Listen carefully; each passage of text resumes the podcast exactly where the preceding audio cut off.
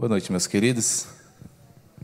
Que a graça, a paz, o amor, o cuidado do Senhor seja com cada um de vocês nessa noite e para todos sempre, enquanto o Senhor se agradar em te manter caminhando debaixo deste sol.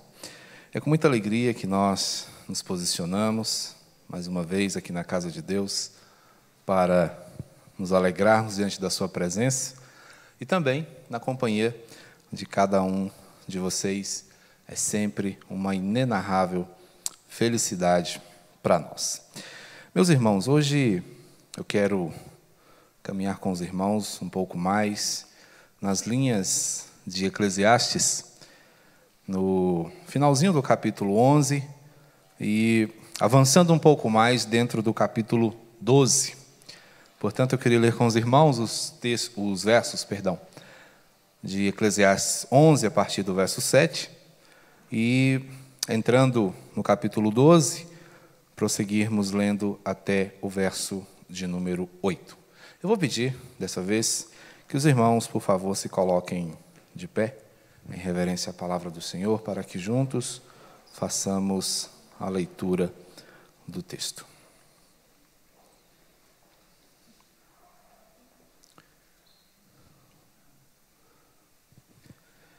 E assim diz a palavra do Senhor: Doce é a luz e agradável aos olhos ver o sol. Ainda que o homem viva muitos anos, regozije-se em todos eles. Contudo, deve lembrar-se de que há dias de trevas, porque serão muitos. Tudo quanto sucede é vaidade. Alegra-te, jovem, na tua juventude, e recreie-se o teu coração nos dias da tua mocidade. Anda pelos caminhos que satisfazem ao teu coração e agradam aos teus olhos. Sabe, porém, que de todas estas coisas Deus te pedirá contas. Afasta, pois, do teu coração o desgosto e remove da tua carne a dor, porque a juventude e a primavera da vida são vaidade. Lembra-te do teu Criador nos dias da tua mocidade antes que venham os maus dias e cheguem os anos dos quais dirás: Não tenho neles prazer. Antes que se escureçam o sol, a lua e as estrelas do esplendor da tua vida, e tornem a vir as nuvens depois do aguaceiro. No dia em que tremerem os guardas da casa, os teus braços, e se curvarem os homens outrora fortes, as tuas pernas, e cessarem os teus moedores da boca, por já serem poucos, e se escurecerem os teus olhos nas janelas, e os teus lábios, quais portas da rua, se fecharem, no dia em que não puderes falar em alta voz, te levantares a voz das aves, e todas as harmonias, filhas da música, te diminuírem, como também quando temeres o que é alto, e te espantares no caminho, e te embranqueceres como floresce a amendoeira, e o gafanhoto te for um peso, e te perecer o apetite, porque vais à casa eterna, e os pranteadores andam rodeando pela praça. Antes que se rompa o fio de prata, e se despedace o copo de ouro, e se quebre o cântaro junto à fonte, e se desfaça a roda junto ao poço, e o pó volte à terra como o era e o espírito volte a Deus que o deu. Vaidade de vaidade, diz o pregador, tudo é vaidade. Ainda de pé, busquemos ao Senhor em oração, suplicando por Sua luz sobre nossas mentes. Pai Santo e amado, aqui estamos reunidos para glorificar o Teu nome, para te render graças mas é também, Senhor, intuito do nosso coração aprender diretamente do Senhor. Ó Deus, o Senhor levanta pregadores, ministros, mas eles são tão somente a boca da voz que ecoa da eternidade, que é a tua. Fala, portanto, ó Deus, aos nossos corações e prepara-nos para ti mesmo, pois carecemos desta instrução. Ensina-nos pois aqui estamos ávidos por receber os teus estatutos. Ó Deus, assim te pedimos, em nome de Jesus. Amém. Sentem-se, meus irmãos, que Deus os abençoe. Oro para que cada um de vocês esteja muito bem. Lembro-me de uma pequena história contada tempos atrás, de uma garotinha que caminhava com seu pai pela rua e foram surpreendidos pela mudança repentina do tempo. Uma tempestade se avizinhava e, em meio aos trovões, aos relâmpagos, ao vento, e enquanto buscavam um abrigo para a iminente chuva, o pai, ao observar a sua filha, cuidando, né, pensando que de repente ela estivesse assustada, ficou curioso, porque notou ele que em dados momentos a garotinha olhava para o céu e sorria. E ele ficou observando e percebeu que entre o intervalo de um relâmpago e outro, ela repetia esse gesto. E ele então me disse: O que foi, filha? Por que você está olhando para o céu e sorrindo? Ela disse: Papai, Deus está tirando fotos de mim. É interessante a simplicidade das crianças. E é graciosa esta figura, esta afirmação, quase poética, que surge dos lábios de uma criança de que o Senhor é aquele que tem nas mãos uma potente máquina fotográfica e que registra cada um dos nossos momentos. Você já parou para pensar que há nas mãos do Senhor um álbum de fotografias feitas por Ele, de cada geração que passou por essa terra? Que o Senhor tem nas suas memórias no arquivo dos seus pensamentos, das suas lembranças, registros da vida de Adão, Eva, Noé, profetas e da sua vida. É interessante porque Salomão aqui nos fala da condição agradável da luz. E se formos observar a luz, ela foi o fator diferencial em tudo que nós temos ao nosso redor. O contexto da criação se dá pelo surgimento da luz. E quando a luz chega e define as formas, as cores, a constatação que o Senhor nos dá acerca disso é que ela é muito boa. Estamos falando em fotografias. E me chamou a atenção o reverendo Emílio Garófalo escrevendo um livro acerca de Eclesiastes, fez um arrazoado interessante sobre o significado da fotografia. A fotografia nada mais é do que o registro da luz num papel sensível a ela. Óbvio que hoje a fotografia se tornou uma informação digital. Raramente nós hoje temos condições de manipular uma foto, de pegar, de acariciar a imagem daqueles que são preciosos para nós. Está tudo gravado em bytes, megabytes, gigabytes. Nós temos hoje um álbum infinito de fotografias que, infelizmente, a gente não folheia, a gente não visita, estão guardados em um HD qualquer.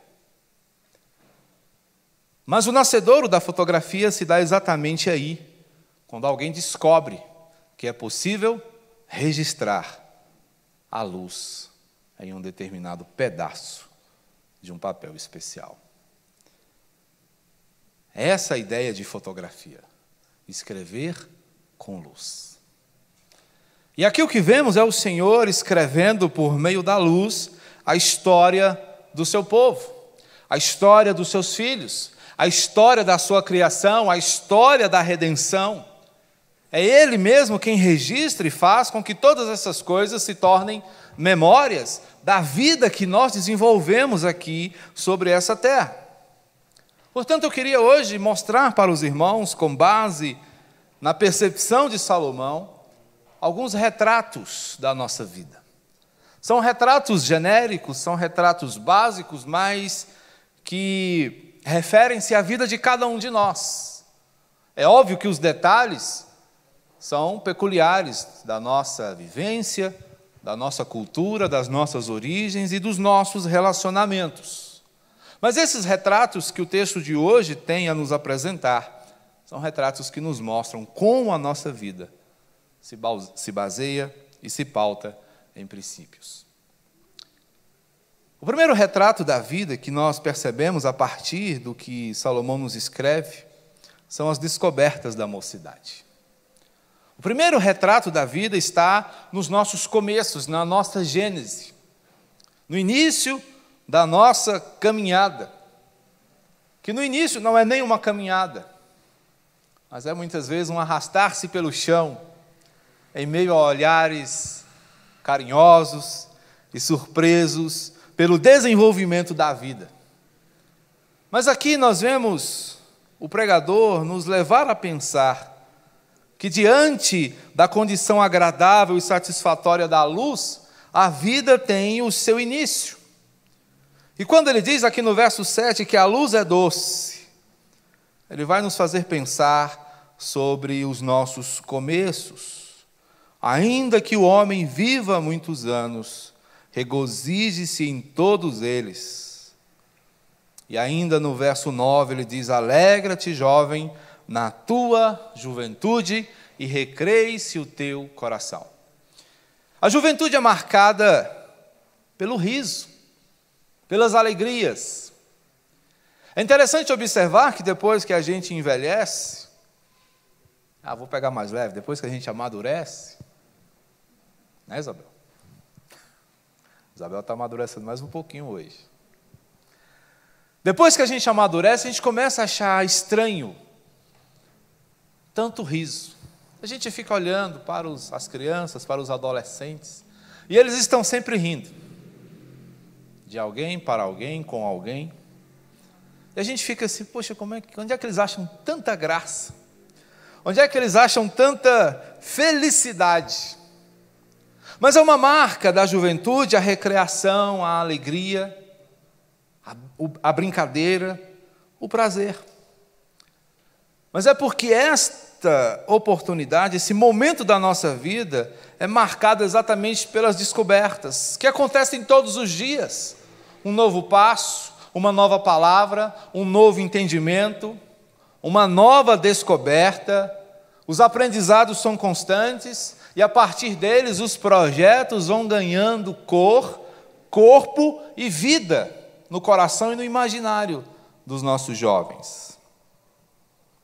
No entanto, há algumas percepções que não são tão, digamos assim, animadoras, porque nós podemos perceber que esses projetos, esses aprendizados nos trazem alguma felicidade, mas que elas também são passageiras, elas são efêmeras, elas passam.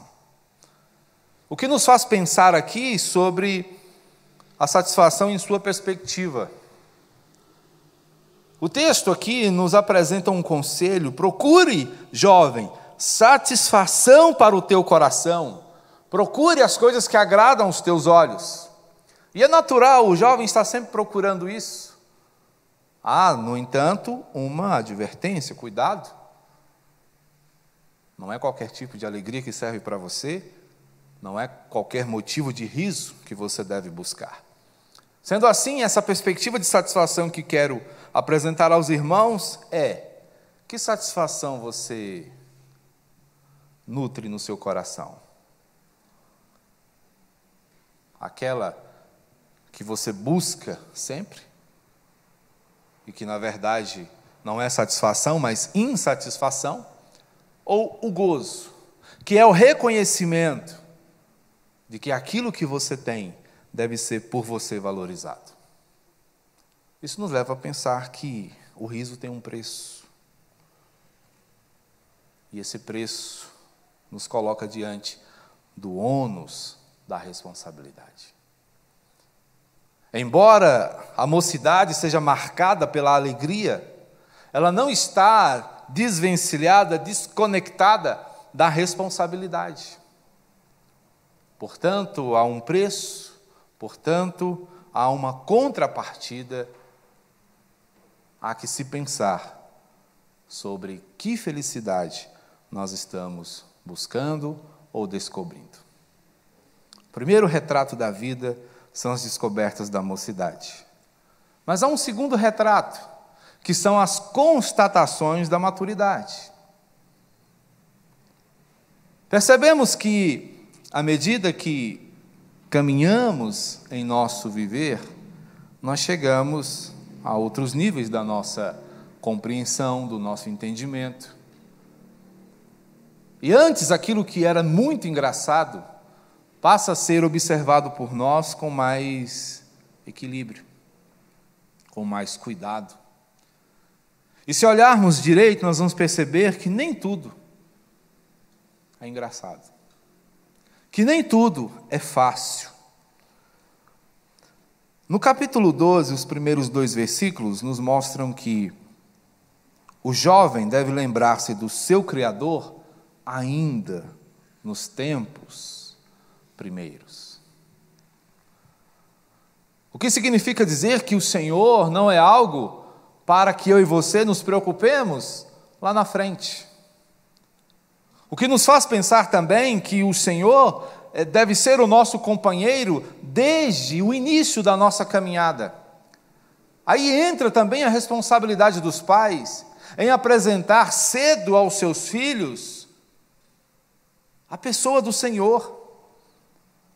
Podemos aqui nos lembrar de Jesus, quando repreendia aqueles que tentavam impedir as crianças de se aproximarem dele. Ele diz: Deixe que elas venham. Essas crianças precisam saber quem eu sou, elas precisam experimentar o convívio comigo e precisam conhecer o meu poder. Elas são necessitadas destas coisas.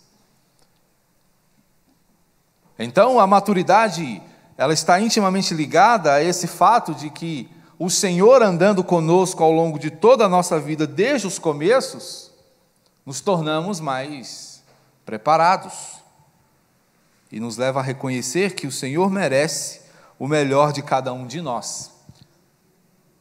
Porque na maturidade nós percebemos que a vitalidade que nos é dada por Deus deve ser bem aproveitada.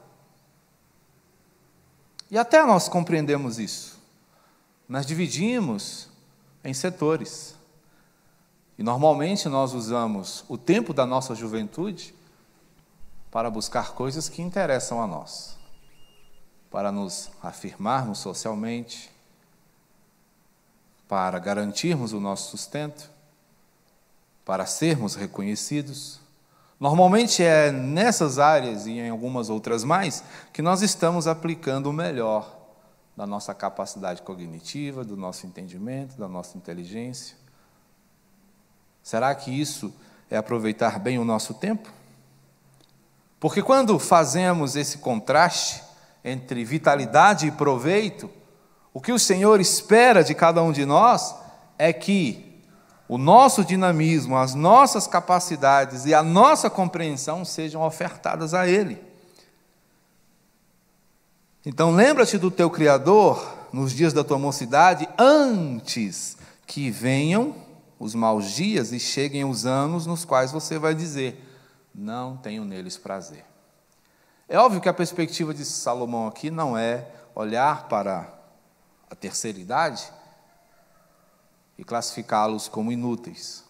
Não. Nós vamos ver daqui a pouco esse terceiro retrato. Mas o fato é que nós somos perecíveis. Nascemos com todo o gás, mas o gás vai acabando. E à medida que o gás vai acabando, nós começamos a racionalizar o uso da nossa força, das nossas capacidades. Então, se eu entendo, se você entende que a vida tem prazo de validade e de duração, são coisas diferentes, né? Nós vamos reconhecer que algumas prioridades devem ser colocadas antes. Que eu devo aplicar o melhor que há em mim naquilo que é eterno e não naquilo que é passageiro. Foi de Alexandre o Grande que recebemos uma grande lição diante de um pedido interessante que ele faz às suas autoridades. Ele dizia que no ato de sua morte e no seu funeral, ele queria que os médicos carregassem o seu caixão. Ele queria que as suas mãos fossem expostas para fora, né, colocadas fora do caixão, penduradas. E que todos os seus bens, seus tesouros fossem sendo jogados pelo caminho do cortejo. Quando lhe perguntaram o porquê desse pedido, ele disse o seguinte: Eu quero que os meus médicos carreguem o meu corpo para que as pessoas entendam que nem a melhor das ciências é capaz de evitar a morte.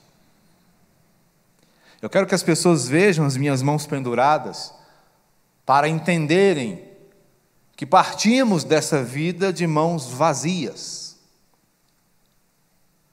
E os meus pertences jogados pelo caminho vão ilustrar isso, dizendo que tudo que nós construímos, as coisas pelas quais nós lutamos e às vezes matamos e morremos, não nos acompanham nessa última viagem. Portanto, na maturidade nós podemos constatar estas coisas. E esse é um duro retrato da vida, mas que nos ensina a dar o devido valor à nossa passagem por aqui. Onde devemos considerar que, embora a luz seja agradável e boa, nós também atravessamos tempos de escuridade. Tempos onde a visão não fica tão clara. Tempos onde as coisas podem se tornar mais difíceis. Mas há um terceiro retrato, porque além das descobertas da mocidade, das constatações da maturidade, nós podemos também perceber que o Senhor tem como um terceiro retrato da nossa vida os reflexos da antiguidade.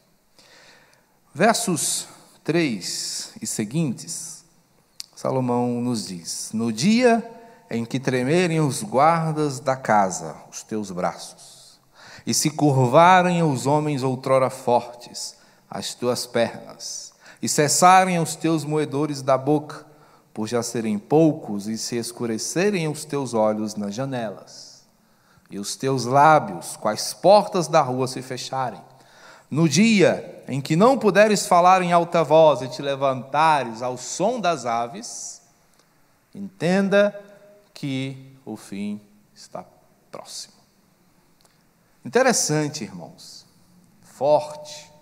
Parece desesperador, mas é a sequência. Nascemos, crescemos e morremos. Cedo na vida eu aprendi essa dura lição. E foi exatamente dos lábios do meu pai. Eu achava difícil quando ele diria: Olha, tudo indica que eu vou antes de vocês. Meu irmão está aqui pode comprovar isso. Você pode perguntar para ele depois. Portanto, aproveitemos. Toda vez que ele falava isso, tudo indica que eu vou antes. No coração dele, certamente, estava a perspectiva de que a ordem adequada é que os pais partam antes dos filhos. E Deus lhe deu essa graça. Não foi fácil para nós, mas eu creio que nesse, nessa condição ele morreu feliz. É interessante, irmãos, pensarmos isso, porque a antiguidade, o tempo ele deixa marcas sobre a nossa vida. E aqui Salomão está exatamente mostrando a importância de se caminhar com o Senhor nos tempos áureos da nossa vida, porque haverá um tempo em que tudo será mais difícil. Percebam que aqui é a condição de alguém que permanece vivo, mas com condições diminuídas, com percepções prejudicadas, com uma série de impedimentos. Portanto, é o nublar dos tempos, o desvanecer da força.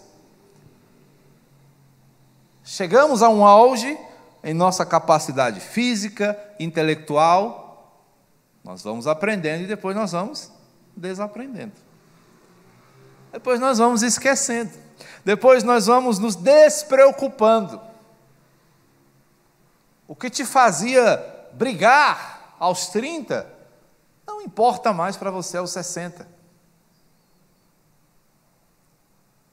Essa é a, é a dinâmica, essa é a linha. E aqui Salomão usa uma figura interessante, irmãos, que casou muito bem com uma expressão do nosso tempo. Quando ele fala aqui da casa, ele está se referindo ao corpo. E não é só aqui que a Bíblia nos mostra né, o corpo sendo representado pela figura de uma casa. Mas observe só o que acontece quando a casa cai. Essa metáfora é interessante. A casa cai. E quando a casa cai, falha a proteção. Tudo que nós usamos para nos proteger, pernas e braços, tornam-se praticamente obsoletos. Os guardas da casa e os homens fortes. Perna, braço. Dependendo da condição de nossa velhice, não seguramos mais nada e não subimos mais escadas. A proteção falha. A insegurança começa a fazer parte da nossa vida, não é? Porque se não há proteção, nos sentimos expostos, porque nos falta destreza, nos tornamos improdutivos Percebemos o crescimento das limitações físicas e mentais, acompanhado do esgotamento, do cansaço. E não obstante ele seja constante, não se consegue dormir direito. Acorda-se cedo, no cantar das aves, muito embora ainda se sinta a necessidade de continuar dormindo. Falávamos hoje pela manhã de humilhação. Não é triste observarmos essa caminhada da nossa condição física? Às vezes a gente acorda para a importância da atividade física depois dos 40. Quantos eu já não ouvi falar? Projeto 40. Faz 40, eita, quero viver mais 40. Aí corre para a academia, faz crossfit, levanta peso muda a alimentação e aquela coisa, aquela coisa. Nós estamos nessa. Não é? Mas buscamos um pouco de qualidade para uma realidade que é inevitável. Sem falar nos embaraços, nas falhas de comunicação, na dificuldade de cognição. Tudo isso nos mostra que nós estamos caminhando para a extremidade. Mas calma, não há razão para desespero. Estamos pensando aqui, meus irmãos, no limite da vida terrena. Essa é a realidade, a condição para quem está desse lado do sol. Mas acima do sol não há corrupção, não há corrosão, não há envelhecimento, não há desgaste, não há dor. Não há preocupações.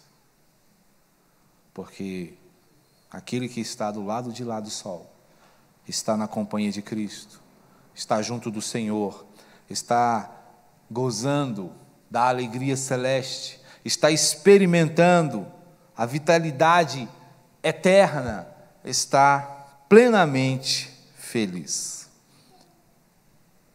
Salomão nos apresenta aqui, meus irmãos, esse quadro triste da vida para que nós entendamos que esse tempo que é marcado pelo dia que você nasce e o dia que você morre, esses dois dias incompletos da sua vida, é um tempo para você se aprofundar no seu relacionamento com Deus.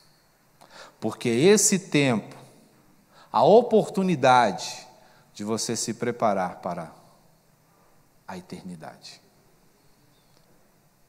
E o que você fizer aqui, ou seja, se você caminhar com Deus aqui, o depois será maravilhoso. Mas se o Senhor não fizer parte da sua história aqui, o depois poderá ser muito difícil. Portanto, o Senhor retrata a vida para nós, para que nós entendamos que as descobertas da mocidade e as constatações da maturidade vão fazer diferença nos reflexos da antiguidade. É Spurgeon que dizia que as escolhas que fazemos na juventude lançam as bases das aflições ou das alegrias que experimentamos na velhice. Portanto, esse é o momento de nós, todos nós, lançarmos as bases corretas, porque estamos construindo. Você está construindo o seu futuro com as escolhas, com os caminhos pelos quais você anda. Portanto, recorra a esse álbum que o Senhor compartilha com você e observe os seus começos e o seu presente, para que o seu futuro seja agradável a Deus e a você. Amém? Que Ele mesmo te abençoe e te guarde em seu próprio eterno amor. Vamos orar? Bendito Senhor, Salvador nosso, te agradecemos por tua palavra, que nos faz, ó Deus, pensar, que nos faz, Senhor, agradecer, porque ao olharmos os nossos inícios, somos levados a entender que desde sempre o Senhor nos acompanha. Não sabemos, ó Deus, ao certo para onde estamos indo, mas, ó Deus, queremos sempre nos pautar na certeza de que sabemos muito bem quem nos toma pela mão e nos leva a um destino seguro. Obrigado, Senhor, por retratar para nós a realidade da nossa vida, para que nos apercebamos e entendamos o que queres de nós e para nós. Ser com os meus irmãos, Pai. Sou grato ao Senhor pela vida de cada um deles. É o Senhor mesmo quem os tem sustentado Estamos, ó Deus, nesse momento, caminhando juntos. Não sabemos, ó Deus, ao depois, aonde estaremos, nem como estaremos. Mas esperamos no Senhor que estejamos tão somente no centro da tua santa e preciosa vontade. Guarda-nos assim, Pai, em nome e por amor de Jesus Cristo o nosso Senhor. Amém. Vamos receber a bênção, meus irmãos. Coloquem-se, por favor, de pé. E que a graça de nosso Senhor, o Salvador Jesus Cristo, e o amor de Deus, o nosso Pai, Criador de todas as coisas, e o consolo e a orientação do Santo Espírito o vigário de Cristo, seja com todo o povo de Deus. Que a nossa vida encontre sentido sempre na Sua palavra e na Sua vontade. E que vivamos assim, marcados pela intimidade e envolvimento com o Santo, até o dia em que Ele mesmo há de retornar dos céus para buscar a sua noiva e esta com Ele reinar por todo sempre e pelos séculos dos séculos, numa vida perfeita e agradável. Amém.